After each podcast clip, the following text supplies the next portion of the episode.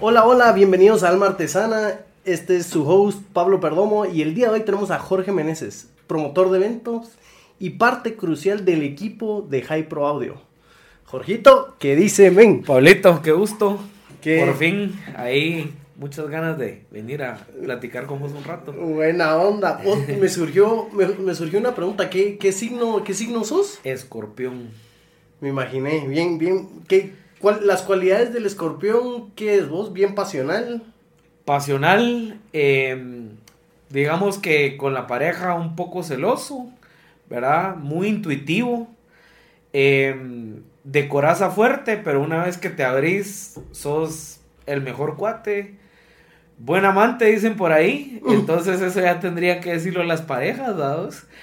Eh, y sobre todo, siento yo que eh, tenemos como esta parte, digamos, que, que puede ser muy, muy bueno, pero también cuando te la hacen, también puede ser un cacho malo, pues. Sí. Ah, no, no malo de maldad de corazón, pero sí no tenés pena de decir las cosas. Si alguien te la tira, regresarla De el vuelta. doble. Pues mira, te, te- me surgió esa duda porque antes en la preclínica estábamos hablando, hablando un poco de, la energía Cabal. y eh, me parece muy interesante. Yo siento que vos y yo vibramos a una frecuencia similar. Sí. Y, y ¿sabes qué me hace pensar en eso? Mucho también las personas que tenemos en común. Hay Sí. un shout out a Trini, a Babel y a JP Castellanos que... Al chino Castañeda. Y al Chino Castañeda, por supuesto, que hizo esto posible. Chino, muchas gracias. Gracias, chinito. Entonces, al tener esta comunidad y este grupo de personas que yo siento que vi- vibran a frecuencias similares, vos Sí. decís, bueno, seguro esta conversación va a estar buena. sí, no, pues la verdad es que sí, cabal, tenés razón. eh, ahí no solo eh, soy fan, vamos, de, de Alma Artesana, te sigo ahí desde hace algún tiempo, sino que la casualidad de que un montón de gente que has tenido acá, eh, pues son o compañeros de, de eventos, ¿verdad? O amigos personales, entonces creo que también desde que entré, te conozco y te conocí, pues la vibra fue buena. Qué y, buena y se transmite, ¿va? Hay un dicho que dice, a veces no me tenés que hablar en palabras, sino háblame en energía. Y creo que Ah. eso lo aplico un montón a mi vida, porque al final, pues me toca trabajar con un montón de Mara y lo sentís, pues, es innegable, ¿va? Ah, sí, pero también te tenés que proteger, ¿no? Es Te correcto. tenés que... Sí. Porque digamos esto que estamos haciendo ahorita, como con todos los invitados, como lo que tú haces, organizando eventos y relacionándote con tanta gente, todo el tiempo, intercambio de energía, chocando Sí, energías, sí, intercambio de energía, recibiendo y dando, recibiendo y dando. Sí. Y aprendes a moldear, porque hay gente con la que vas a sincronizar inmediatamente y hay gente con la que vas a chocar, pero en el mundo de los eventos, como cualquiera lo requiere, digamos, tenés que modular un poco también esa energía y bajar o subir tu frecuencia según sea tu cliente, porque al final del día lo que tenés que buscar es esa sinergia, independientemente si es alguien que vibra súper alto y es re buena onda, o alguien con una energía un poco negativa, pues claro, protegerte, pero tratar de vibrar igual para que al final del día vos logres los objetivos de ellos, pues porque digamos que un evento al final es un objetivo, sea un evento social, sea un evento corporativo, tiene un objetivo y vos sos una herramienta para llegar a ese objetivo. Entonces tenés Sí. que aprender a, a ser eh, medio camaleónico, vos. Pero sin embargo, al final del día no puedes negar tu naturaleza y pues vas a tener más afinidad con ciertas personas que con otras, ¿verdad? Como cualquier cosa. Eh, siento por, Sí. porque decís eso, eh, seguro sos un fiel creyente de la atención al cliente, de, de- Obvio. decís lo camaleónico, lo Sí, adaptable, sí. y es porque cabal, cada cliente es muy diferente. Es correcto, es. Y, y es que ya cuando la atención al cliente se convierte en algo como, como tu pasión, digamos, eh, sobrepasa cualquier otra cosa, digamos, que, que te interese. Entonces, lo que vos querés hacer al final del día es cerrar esa venta, cerrar con ese cliente o hacer ese evento en conjunto. Y para eso pones de lado a veces tus mismas como, como frecuencias, digamos, y, y te tenés que dar, ¿verdad? Obviamente también no es que seas arrastrado ni nada, pues, pero, pero ser la atención al cliente es brindarle a él la comodidad de decir, en esta persona confío y en esta persona pongo mi evento de marca o mi boda o pongo eh, mis expectativas, entonces también que sientan en vos o en uno, digamos, la responsabilidad de algo bien ejecutado. Y es, eh, o sea, entiendo la relación cliente-proveedor, aunque también a veces, no sé si vos estás de acuerdo con lo que voy a decir. Em, la vez pasada tuvimos acá a, Luis Pedro Luis Pedro La Torre, que, es, que está libre, se llama, es un personaje dentro del mundo skate. Y él me decía, mira, a mí, eh, él tiene su tienda de skate y tiene otros emprendimientos. Y me dice, mira, es que estas relaciones transaccionables son, eh, son cansadas, son cansadas energéticamente, son cansadas emocionalmente. Sí, las relaciones transaccionables son importantes en el mundo de los negocios, pero hagamos comunidad, hagamos amigos. Sí, y creo que eso es clave. Hacer de un cliente un amigo es al final del día el, el nirvana, Llegué a ese punto en el que empecé con una relación transaccional, ni siquiera así, empecé por interés mutuo en el que yo estoy proveyendo lo que vos necesitas. Luego pasamos al siguiente paso que es ya nos contactamos, yo te doy la seguridad de lo que te voy a ofrecer es lo que vos necesitas. Eventualmente llegamos a ese objetivo en común, que ya sea una marca, una pareja, o cualquiera que quiera dar un evento y llegamos a objetivos juntos, porque nos volvimos parte del mismo team, y yo te proveí de eso que vos necesitabas, a salir de ahí, brother, gracias por todo, vernos en la calle, saludarnos y eventualmente hasta con los clientes es, brother, echémonos una chela, me caíste tan bien que pensemos en proyectos futuros, ¿verdad? Sí, en colaboraciones. ¿verdad? En colaboraciones y, creo que ese es al final del día el, eh, la satisfacción que vos decís, eh, creas tal vez comunidad, claro. En el caso de los clientes hay unos que son clientes que vienen una vez y se van, como las parejas, por ejemplo. Muchas de ellas te dejan referidos pero, por ejemplo, en el tema de las marcas, retener a una agencia, a un cliente, eh, es parte también de poder generar esa empatía que cuando necesiten algo, te vuelvan a buscar, inclusive a veces que no sean cosas de eventos. Es como, ¿quién me puede ayudar? Porque estoy buscando N cantidad de cosas que necesito. A veces me llaman mis clientes y me dicen, Jorge, ¿dónde busco algo que no tiene nada que ver con los servicios que doy, ¿me entiendes? no conoces a alguien, ¿no? No conoces a alguien, no sabes quién, con quién puedo hablar, no, no tenés este contacto. Entonces ya te convertís en esa solución o ese camino hacia la solución que la Mara está buscando. Entonces, eso ya es pasión, porque te salís de la línea de decir, ah, este me está llamando nada más para que, porque necesita de mí, sino con mucho gusto, si yo puedo te ayudo y que nada, pues, o sea, si al final del día yo te puedo ayudar a conseguir otro proveedor o algo que no tenga nada que ver con lo que yo hago, pues cool, pues. Sí. compartir contactos, no ser envidioso con la marca que conoces. Sí, exacto. Sí, totalmente. Y es eso, si yo puedo, te ayudo, ¿por qué no? Y, y es, lo he dicho en otros episodios de esta mentalidad de, esta mentalidad de abundancia, no esta, no esta mentalidad de que todos tenemos que competir contra todos. es eh, claro, hay un factor capitalista de estándares y lo que sea, pero si todo el tiempo es competencia, es tan cansado, men, emocionalmente, Es, es drenador. Te drena, te drena. Y mira, bueno, hablando de team, yo sé que sos parte del team de High Pro Audio. Claro, sí, sí. Eh, y pandemia. Durísimo. sí. Qué miedo solo regresar a pensar en eso. Sí, va pandemia, casi te das vuelta a la silla.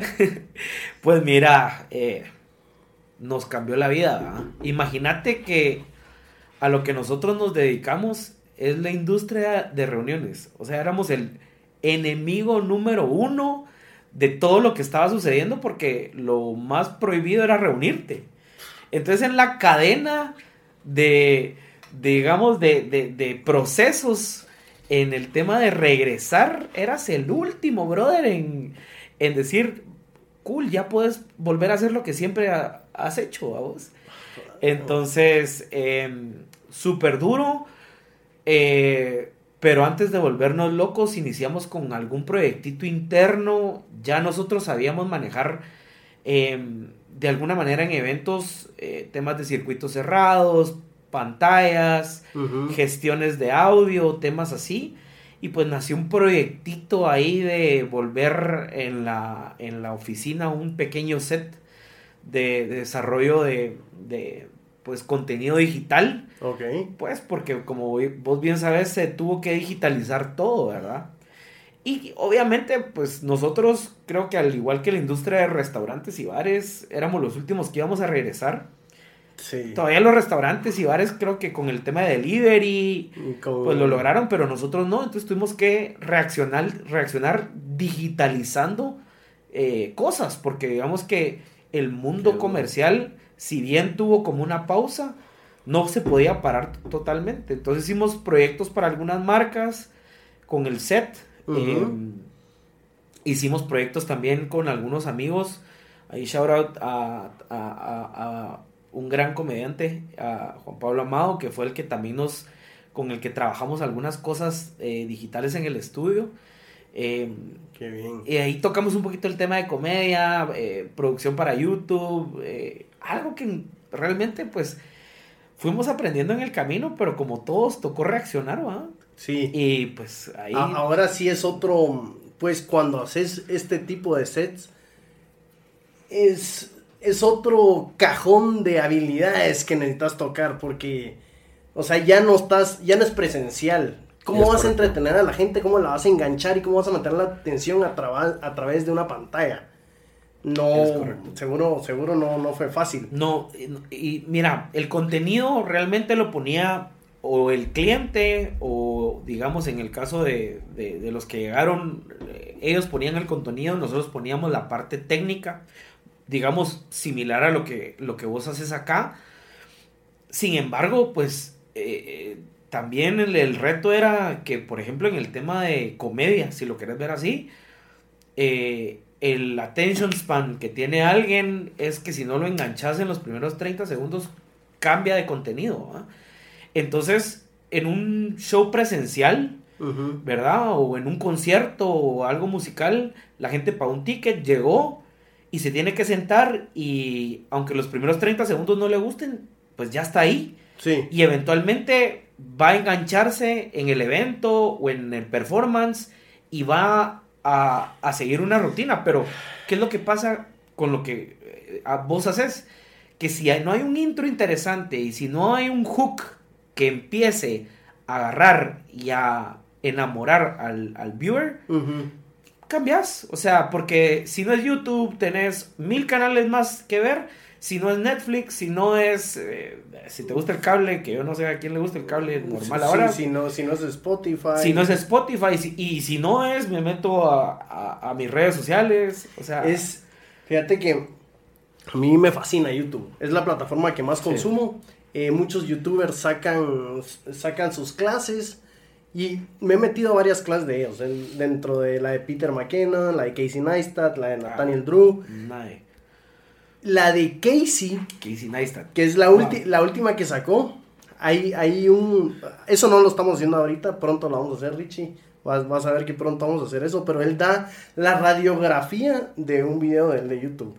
Y él lo parte en cada 15 segundos. Él dice, basta 15 a 10 segundos con que la, la persona cambie el chip y ya no te ponga atención. Entonces él va como eh, cambio de escena, slow motion, eh, eh, un tiro o una foto de drone. Y dice, cada 15 segundos va intercambiando, cambiando, cambiando. Y los momentos en los que él habla solo en la cámara, que no sea más de un minuto.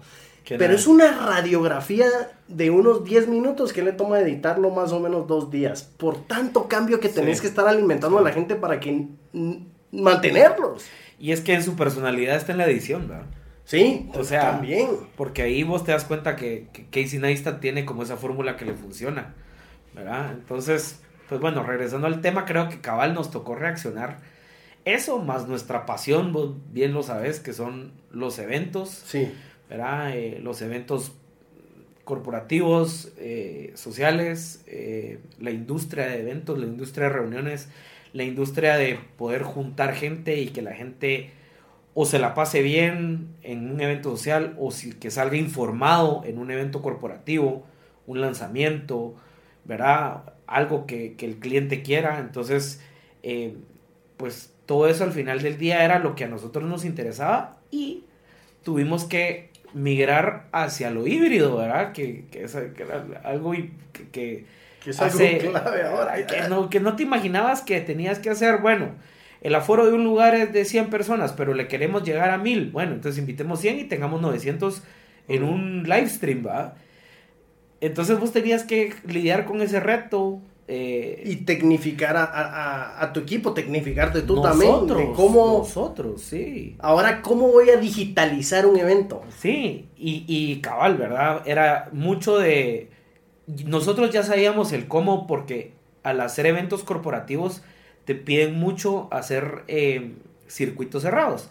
Entonces, digamos que nosotros ya sabíamos de switcheo de, de, cámaras, sabíamos de cómo trabajar el audio, micrófonos, todo eso, ¿verdad? Pero en eventos presenciales, porque tenías que proyectar hacia una pantalla LED, ¿verdad? Donde la gente se tenía que ver. Ahora lo tenías que traer a una escala menor, transmitirlo a través de una plataforma digital y al mismo tiempo tenerlo presencialmente. Entonces estás atendiendo a dos públicos, ¿verdad? Sí. Tanto el que está sentado enfrente viendo lo que está pasando como el que está sentado en su casa recibiendo esa información. Y te digo, nuevamente, regresamos a los eventos sociales y los corporativos, porque bodas, los primeros aforos eran de 25 personas, pero la gente no se dejó de casar. Entonces, si tenían 200 invitados, eran 25 presenciales y 175 en su casa. Ah. Y no solo en su casa, sino y no solo en Guatemala, ¿verdad? Si iban a tener invitados internacionales, mandar el link porque tenían familia en México, en Estados Unidos, en El Salvador, en Europa, ¿me entendés? Entonces, también era como agarrar antes una boda, ahora volverla más íntima, pero también más tener pública, pero pública, pero, ponerle pero al añadirle por ejemplo a las parejas no solo la eh, los nervios de casarse, sino ponerles una cámara enfrente. A gente que no está acostumbrada y que nunca se lo visualizó así porque ellos se imaginaban una boda con mucha mara y fiestón. Y bueno, creo que estamos en el proceso de retorno a eventos presenciales porque pues obviamente ya llevamos pues dos años de, de haber salido, de haber empezado en esto. Ya vamos saliendo y creo que el reto es eh, eh, ser el, que este año sea el año de la recuperación. Sí. Que no es regresar como reset al 2019, sino es como regresar con nuevos elementos. Este, sí, e, e, ese es el sentimiento, esa es la tendencia. Uno de mis mejores amigos es Lujo Prado, el, el DJ. y él, lo conocemos también. Shout Lujo, él eh, pues yo admiro mucho a Luisjo porque a pesar de ser DJ, pues tiene esta mente empresarial y, y ha creado su clúster alrededor que, lo alimenta muy bien. Y él me dice lo mismo, mira, este año es el año en, tu industria, en la de él, pues que es más o menos la misma, es el año de la recuperación, es por eso que le hablo y él está en eventos todos los días, porque lo que perdiste por dos años este año... Lo tienes que recuperar, sí. Y lo tenés que recuperar no solo en temas monetarios, ¿verdad? Pero, por ejemplo, lo tenés que recuperar porque obviamente el, la pandemia fue un filtro para todos. Entonces, mucha Mara que no tenía bien estructurado su negocio, o por ejemplo, como, como lujo con, el tema del bar y él como promotor también de eventos, mucha Mara tuvo que migrar hacia otras cosas, ¿verdad? Porque imagínate, o sea, ocho meses sin un evento, sin un income. Entonces, gente tuvo que salirse de la industria. Y entonces, cuando regresamos al, otra vez a los eventos, el PAI, digamos, ya era con menos actores, ¿verdad? O con nueva Mara que entraba. Entonces, también era tu deber como promotor de eventos, eh, no solo tecnificarte, sino entender cuáles eran las nuevas, eh, digamos, no, el, nuevo skill set que tenías que tener como proveedor, porque lo, las, lo que tenías que hacer ahora era diferente. Entonces, yo estoy seguro que también Lujo no solo regresó al tema de, ah, pues hablo el varias tú. Él me recuerdo, tuvieron eh, un montón de cosas, por ejemplo, como eh, sets, eh, sets en, en internet. Tenían que subir cosas para estar presentes, vamos. Tenían que emplasticar la barra. En plástico. O sea, tenés que cambiar todo, vos. Respetar a foros. obviamente tener el cuidado de la bioseguridad. O sea, sí, pues mira, yo creo, yo creo que en la conversación empezamos a tocar un poco de tendencias que se están dando en el mundo de eventos. Uno fue, pues claro, este modelo híbrido. Y ahorita otra, otro tema que estamos tocando que son los reglamentos y las normas sanitarias. Correcto.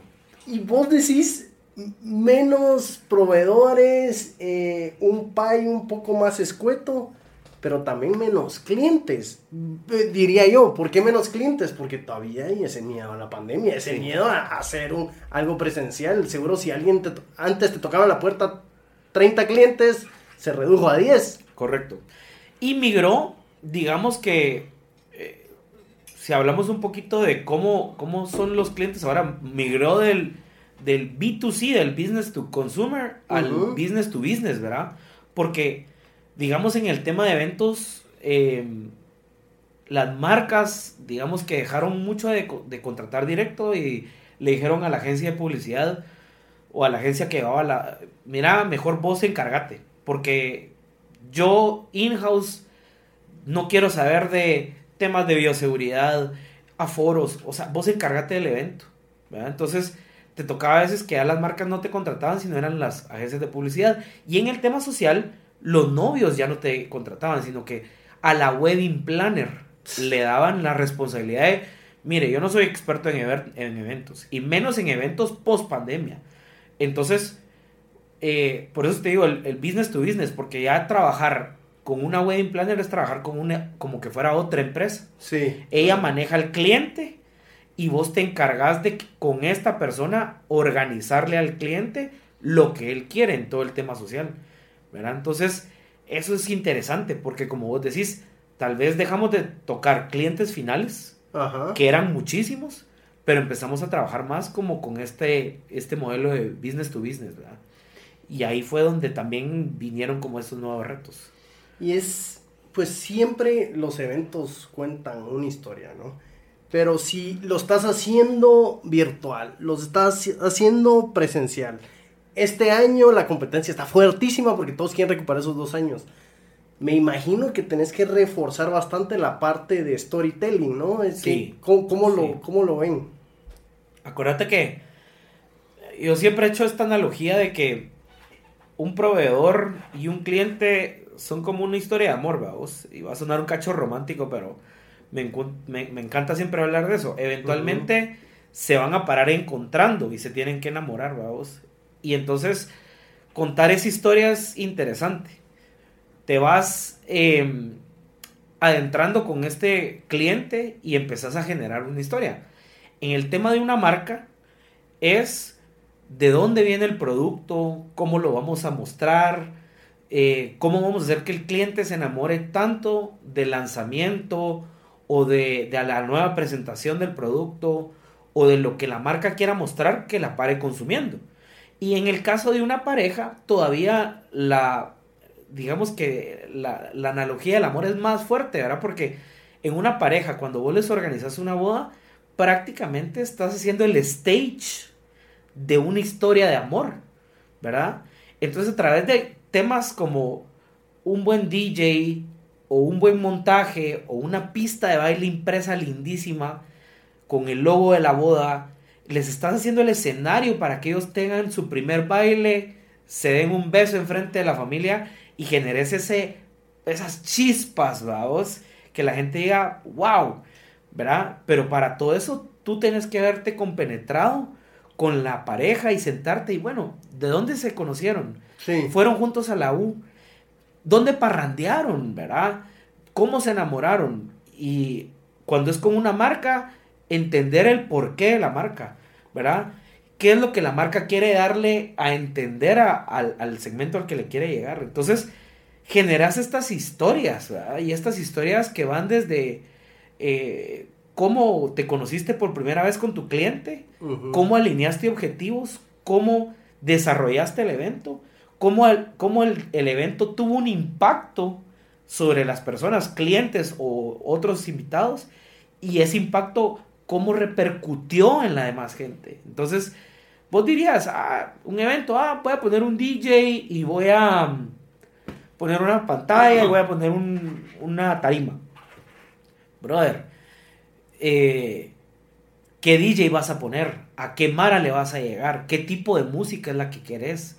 Sí. Porque hablamos de DJs y de DJs hay miles, ¿verdad? Y, y, creo que si vos no le pegas al estilo musical del, al que le estás llegando, Ajá. no vas a llegar a poner rancheras a un party donde la Mara le gusta la electrónica, pues. Sí.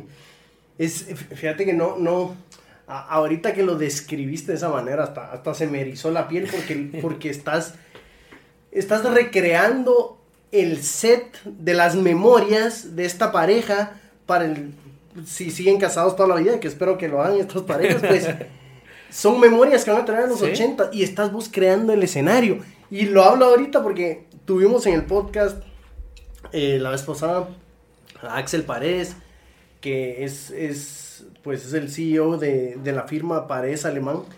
Y hablábamos de sus creaciones, los edificios, las casas, las, las embajadas, las iglesias y el impacto psicológico que tiene este, digamos, este set, este ambiente en las personas. Correcto. Y eso está, puede ser que una boda pues sea un set temporal. Sí. Sin embargo, afecta, afecta, influye y a la, a la pareja para toda la vida. Sí.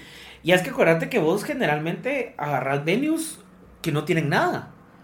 Entonces llegas a convertir. Hay muchas novias, ¿verdad? Vos, novios también, se vale decirlo, que han visualizado su boda desde que son pequeños o pequeñas, ¿verdad? Y entonces, ¿cómo vos, en conjunto con los demás proveedores, decoración, mobiliario, etcétera, tenés que tener esa eh, comunicación con el cliente para crearles ese escenario que ellos han visualizado desde que son pequeños o pequeñas. Y entonces, ¿cómo desde que entran el escenario, las flores, todo tiene que llevar eh, este componente de crear eh, ese es eh, lo, que te hablaba, ¿verdad? Ese, ese, impacto, no solo en, en, los novios, sino en los invitados. Y que cada evento tiene impreso la personalidad propia de, los, de los novios, ¿verdad? Porque desde cómo escoger la paleta de colores, por ejemplo, en el caso de la decoración o en el caso de, del montaje a lo que yo me, dedico, hay gente que quiere un montaje súper tecnológico, ¿verdad vos? Con DJ boot LED, con pantallas LED, o hay gente que lo quiere mucho más romántico, que dice, yo no quiero como tantas luces, sino que quiero luz media, que no sea tan llamativo, que sea más eh, tenue, más sutil.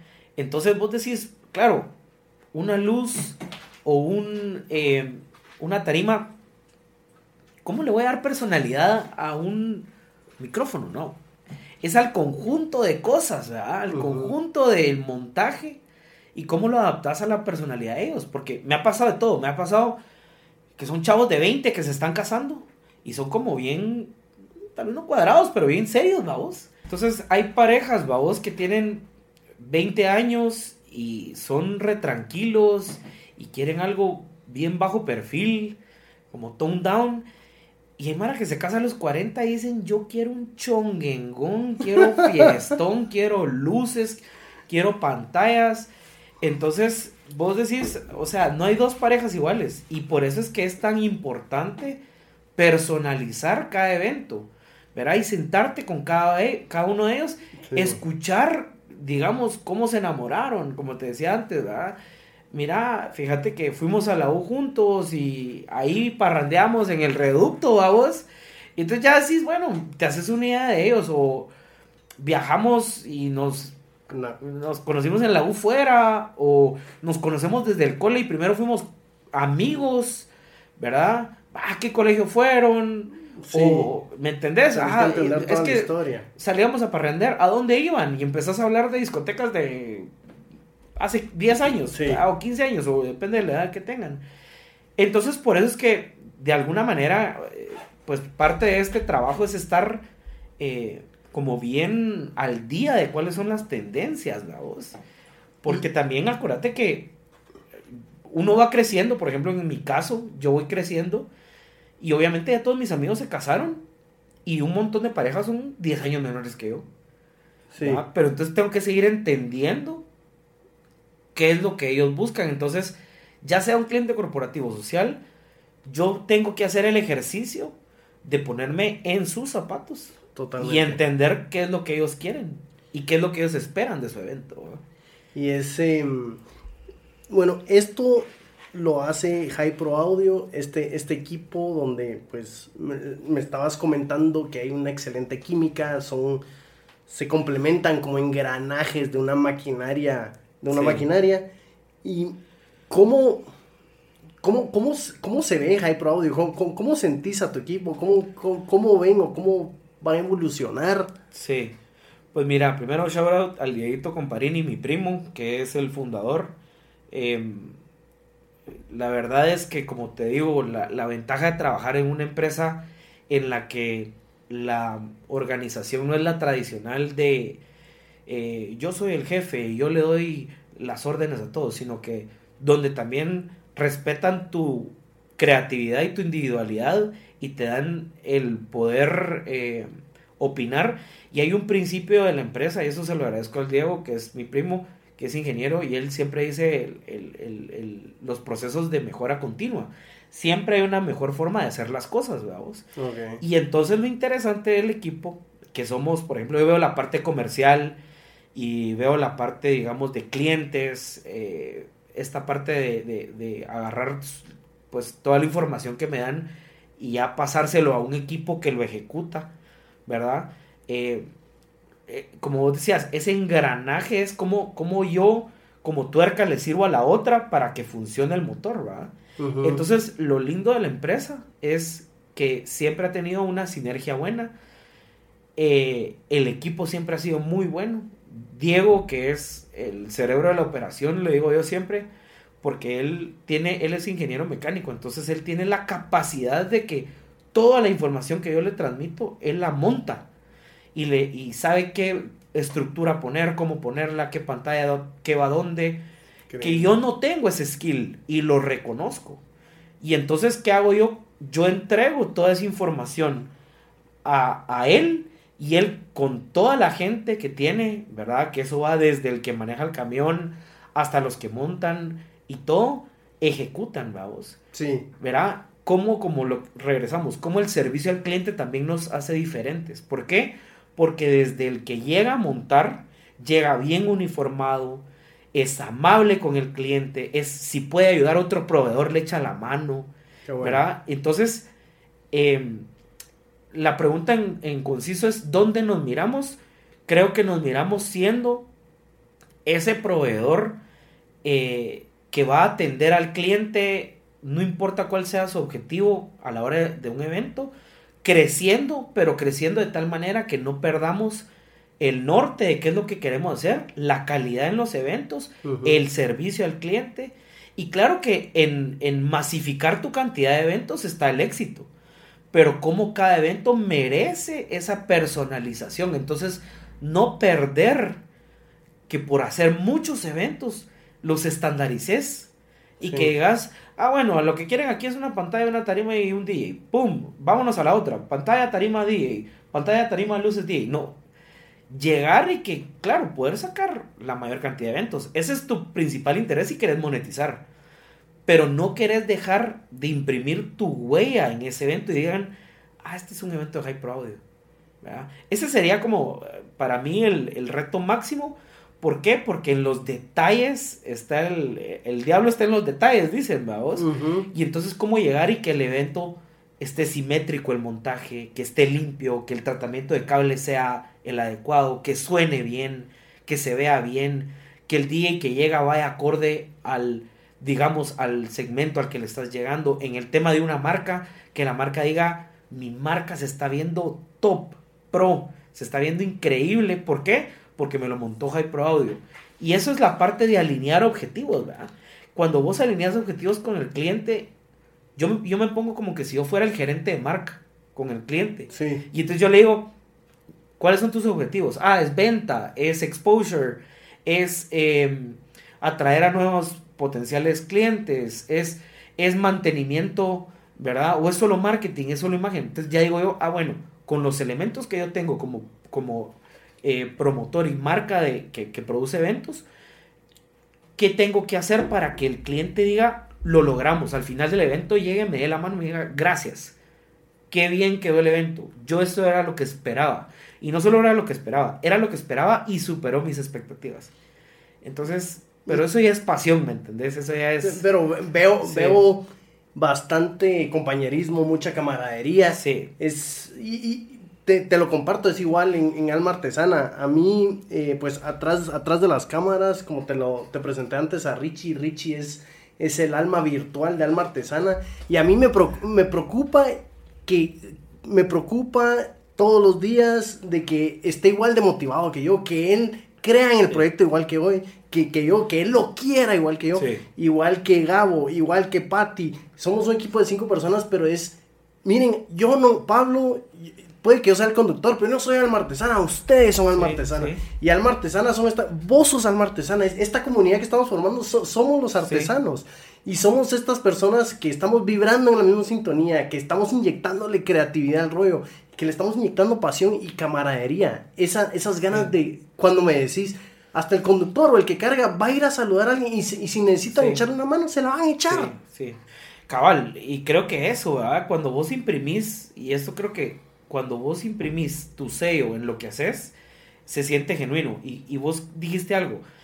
Cuando en un proyecto, sea laboral o cualquier cosa que vos estés desarrollando, le das libertad creativa y de opinión a las personas, obviamente las empoderas, las haces parte de, los objetivos.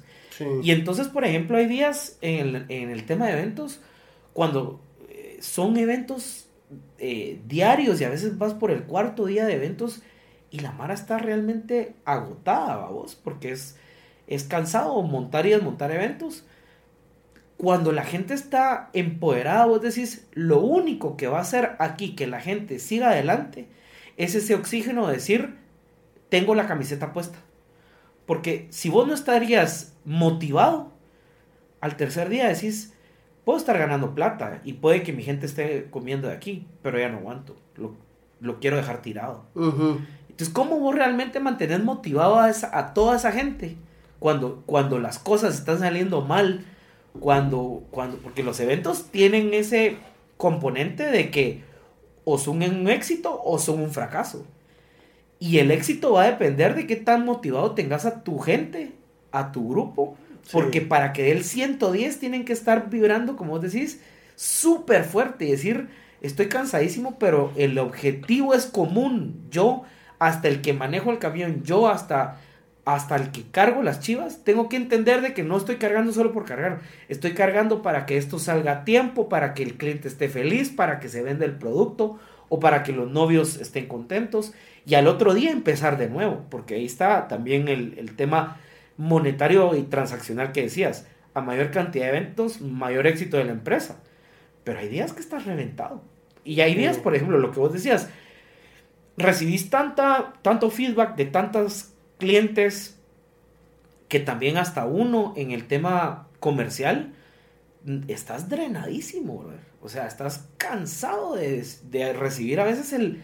porque te toca ser la esponja del estrés de la mara.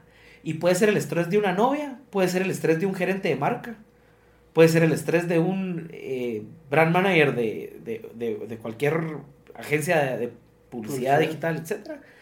Y está en juego muchas cosas durante un evento. Y entonces a donde va a caer todo eso es hacia uno, hacia uno, hacia uno. Entonces uno también tiene que aprender a, lidiar con eso. Sí, porque siendo el comercial sos como el de sos la cara, sos el de primera línea, sos al que algo sale mal, pues no van a llamar al, que está montando, van a llamar al comercial, que es el que tiene la relación. Y Jorge, vos estando en la creación de contenido, en producción, en eventos, ¿Cómo, cómo, ¿Cómo estás viendo el mundo de YouTube, el mundo de podcast para Guatemala, para Centroamérica? ¿Ves alguna evolución? ves que estamos en pañales comparándonos con México o Estados Unidos. ¿Cómo, es eso? Pues mira, eh, creo que tengo dos posturas. ¿verdad? La primera es eh, que podría ser la más cortoplacista, si lo querés ver así, y es la lejanía que tenemos todavía entre la calidad que están manejando los vecinos del norte, ¿verdad? México, Estados Unidos. ¿verdad? Joe Rogan es un tipo que mueve masas como nadie, o un Roberto Martínez, ¿verdad? En, en- en México. creativo. ¿verdad? Y, so- y, y veo la lejanía. Pero eso es una mente cortoplacista porque diría, ah, hay una gran, gran eh, digamos, Sí, distancia. Pero la otra es la potencial. Y es, claro, estamos lejos, pero de aquí para allá, el que la pegue la va a pegar súper duro. Y eso va a ser eventual. Roberto Martínez decía hace 10 años, si Joe Rogan la está haciendo en, en Estados Unidos, eso eventualmente va a bajar a México y alguien va a tomar ese, ese, ese rol. Y creo que el chavo va muy bien, ¿verdad? Excelente. Y luego va a pasar a Centroamérica. Y en Centroamérica alguien tiene que ser el que eventualmente explote y el que eventualmente tenga esa capacidad técnica de temas eh, de, de equipo, de carisma, y era lo que yo te decía la vez pasada, imprimir tu personalidad en tu podcast, que aparte soy fan, y ver ese patrón de cómo vos entrevistas y cómo vos podés llevar tu programa hacia, hacia el, el público, creo que ahí está la clave. Sí. Solo es de hacerlo bien, ser creativo, ser persistente, disciplinado y eventualmente va a venir. Porque no puede ser que esté sucediendo en todo el mundo y aquí no. Totalmente. Y, y Centroamérica, siento que uno piensa en Guate y es que Guate es tan diferente a los demás países. Ojo, si uno piensa regionalmente, ¿verdad? Podés llegarle a un mercado no de 18 millones de personas, 30 y pico millones de personas. ¿Por qué? Porque bien podés tener aquí a un salvadoreño, o bien vos te podés ir, ¿me entendés? A Costa Rica, que, que bien, si bien es el país más lejos de Guatemala, tenemos algunas diferencias, pero somos hermanos centroamericanos. Si alguien lograra integrar esa parte de entretenimiento digital, no solo en Guate. ¿verdad? Lo que hizo Fernán Flo hace, ¿qué? 10, 12 años con YouTube. Sí. O- hoy el chavo sigue viviendo de que todavía tiene 40 millones de suscriptores y se da el lujo de subir un video cada, ¿cuánto? ¿Tres meses? ¿Dos meses? No sé. Porque el chavo se, se retiró. Entonces imagínate tener la capacidad. Y él decía, creo que cuando lo fueron a entrevistar a este Luisito Comunica, a Nayib Bukele, cabal él contaba. Fernán Flo le decía a Luisito Comunica que a él lo siguen 40 millones de personas. De esos, un millón son salvadoreños. Entonces ahí te das cuenta que la digitalización de los medios te permite expandir fronteras. Sí, rompe O sea, fronteras. si alma artesana le llega al corazón de un mexicano, o le llega al corazón de un salvadoreño, o de un nica, o de un tico, un catracho, de donde sea, ¿por qué limitar a mi mercado solo guate? Entonces creo que ahí está el potencial. Ahora, de eso a realizarlo, lo que tenemos que ordenar son los procesos. ¿verdad? Ser disciplinado, llegar, ser creativo, estar siempre creando contenido eh, de calidad y todo, y todo, y todo, y todo. Y eventualmente, pues ojalá y me encantaría que fueras vos el siguiente, pues, el sí. que pegue aquí ah, en la región. Que, que, que Dios te oiga, Jorge, porque le estamos. es- Este proyecto tiene mucho corazón, mucha pasión, tiene una filosofía atrás bien grande. Y como siempre, como siempre ha sido, que nos vemos como un talk show internacional, es por eso que po- a lo interno nos conducimos de la misma manera. Claro, ahorita tal vez para muchas personas pensarán que es, es la primera vez que conozco, tal vez la primera vez que conozco a Jorge en persona, pero lo mucho que, te hemos- que nos hemos tratado de meter en tu cerebro Sí. los últimos días y de establecer esa química a la hora de charlar, pues re- requiere trabajo y requiere Sí. estudio. Sí, correcto. Bueno, pero ve- veamos a dónde nos lleva esto. La, la- la verdad que el internet rompe paredes, rompe fronteras y... y no sé, no sé, es, es- es- algo Pues, muy fuerte. pues, ese drive que te levanta todos los días a decir por qué tengo que seguir con este proyecto. ¿por qué lo inicié? Y recordarte que hay días que no, son, que no son, que son algo más pesados que otros, ¿verdad? Eh, ¿Por qué todo lo tengo que volver eh, a hacer? Disciplina. Hay días que estoy seguro que vos no tenés ganas, o hay días que, te, que estás con menos ganas de entrevistar a alguien, o de hacer ese research, que es como la, la parte clave, ¿verdad? Hay días que vos decís, ah, uff, podría estar haciendo, podría estar entretenido, entreten, entreteniéndome con mis amigos, pero aquí estoy elaborando un guion con mi novia. O aquí estoy con Richie eh, editando, ¿verdad? ¿Y por qué todos los días te tenés que levantar y eso? Ahora, el componente de monetización del podcast también tiene que ser algo adaptado a la región y al mercado. ¿verdad? Claro que bien le estás llegando a, mucha, a mucha gente, pero la, la, clave es cómo ahora agarrar tu pasión y monetizarla.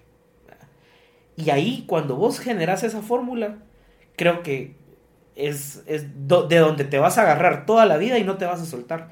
Y era un poco lo que hablábamos antes. Yo crecí en un ambiente donde yo era, yo era bien fiestero, vos. O sea, yo vengo de un grupo de amigos que les encanta la party y, y crecimos enfiestados. Pero como yo de conocer la fiesta y de ser un chavo eh, de, la noche, digamos, del party, logré encontrar la forma en decir, ah, ¿cómo esto lo puedo volver plata? Sí. Y cómo me uní al equipo de Hyper Audio y llevé todo mi conocimiento de la fiesta y ahora transmitirlo hacia mis clientes, ¿verdad? Eh, creo que por ahí tendría que ir la cosa, ¿verdad? Cómo agarrar tu pasión y volverla visto. Sí, sí, sí, es, esa, esa formulita y, y también buscar gente con la que vas a colaborar que, no sé, si lo pensás de una manera transaccional, pues los, tal vez los valores y objetivos de la empresa o marca, si lo pensás de una manera transaccional, pues no importan tanto. Pero cuando le metes tu personalidad, tu pasión, tu persona, o sea, yo soy Alma Artesana, Alma Artesana soy yo y somos el equipo, buscas marcas que, que, vibren igual, ¿sabes? Que, piensen igual, Que, que estén promoviendo algo positivo, que, que estén tratando de motivar e inspirar, digamos, a las personas que están viendo este programa, traemos a Jorge porque Jorge es evidencia de lo que se puede hacer en Guatemala y en la región. O sea, el objetivo de traer a Jorge es evidenciarlo, concretizar un modelo, un pensamiento de que Jorge lo, pues, se puede hacer realidad y Jorge es guatemalteco. Y como es guatemalteco, todos los demás guatemaltecos también lo pueden hacer. Porque al final, pues todos tenemos la, la misma habilidad analítica, emocional. Solo hay personas que se la creen y otras que no. Cabal. Pero sí, creo que lo que decís es muy acertado. Eh, también créeme que llevó tiempo, ¿verdad? No creas de que no, esto fue un día y pasó.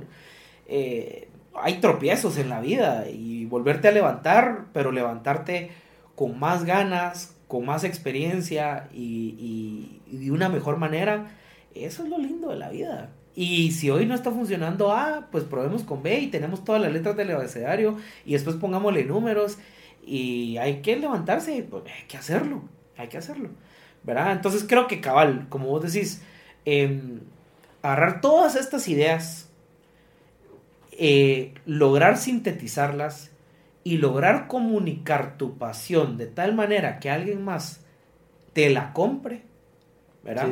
Es romantizar lo inromantizable, que es una transacción.